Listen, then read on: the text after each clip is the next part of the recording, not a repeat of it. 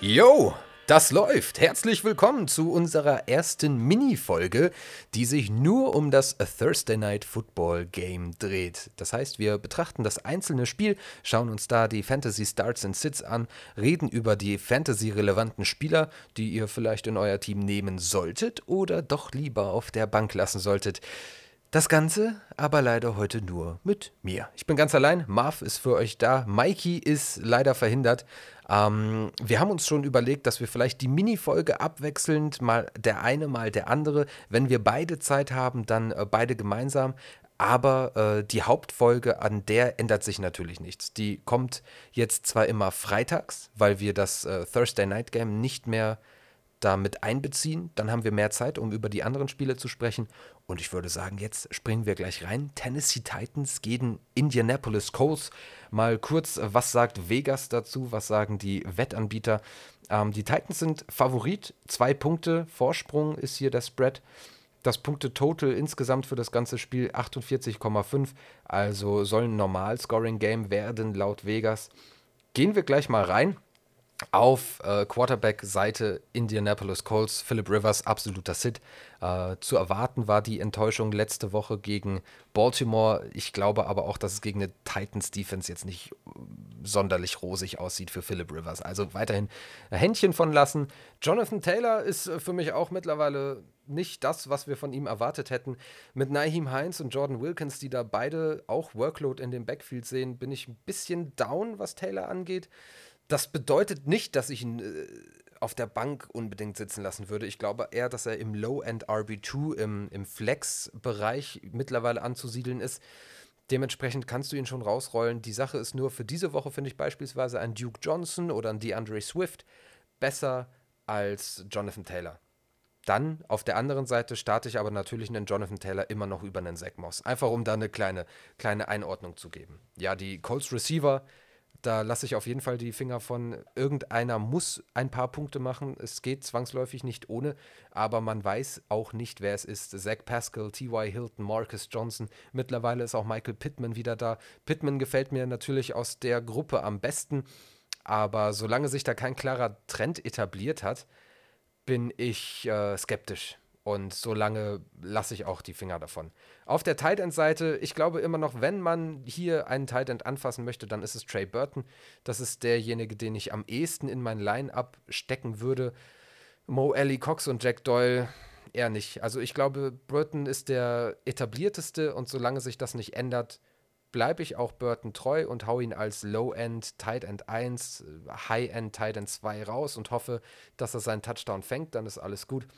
Aber ja, es ist nicht sonderlich exciting auf Seiten der Indianapolis Colts. Gucken wir auf die andere Seite.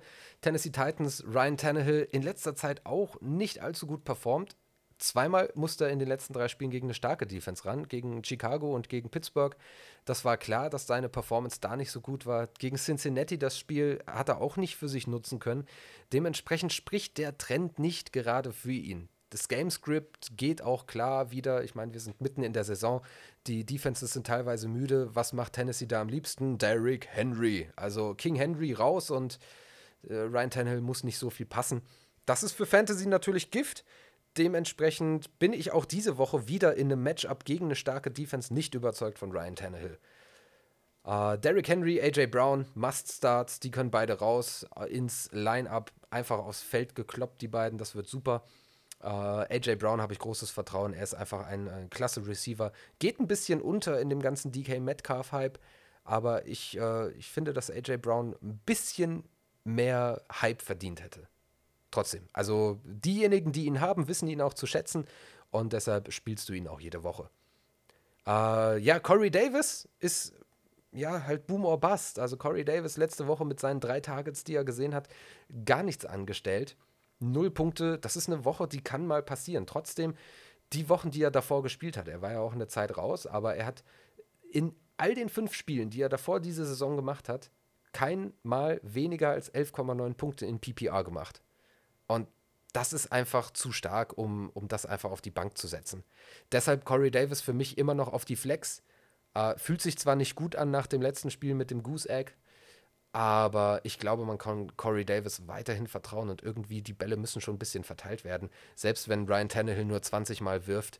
Äh, ich glaube, dass Corey Davis wieder relativ gut producen wird gegen eine starke Indianapolis Colts Defense.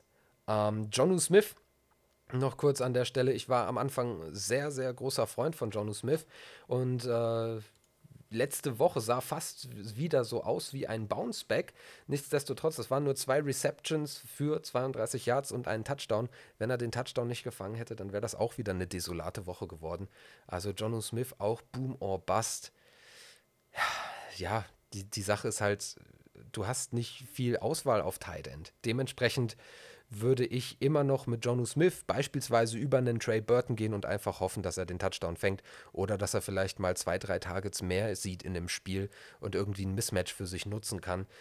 Also mangels anderer Optionen nochmal kurzes Recap. Derrick Henry, AJ Brown natürlich Must-Starts. Jonu Smith für mich auch ein Start, auch wenn mit äh, schlechtem Gefühl, fühlt sich nicht so toll an. Corey Davis auf der Flex für mich. Und auf Seiten der Colts, ja, Jonathan Taylor RB2 Flex-Bereich. Da kann schon einiges Gutes passieren in dem Lineup. Vielleicht findet er ja auch mal wieder die Endzone. Ansonsten Trey Burton noch, aber ja, es, die Colts sind mit Vorsicht zu genießen. Das soll es auch schon gewesen sein für eine kleine Mini-Episode. Und wir sehen uns dann am Freitagmorgen wieder zusammen mit Mikey. Das nehmen wir am Donnerstag auf. Freitagmorgen dann unsere Weekly Preview Show. Schauen wir uns jedes Matchup vom Sonntag und vom Montag an. Bis dahin wünsche ich euch eine wunderbare Zeit. Haut rein!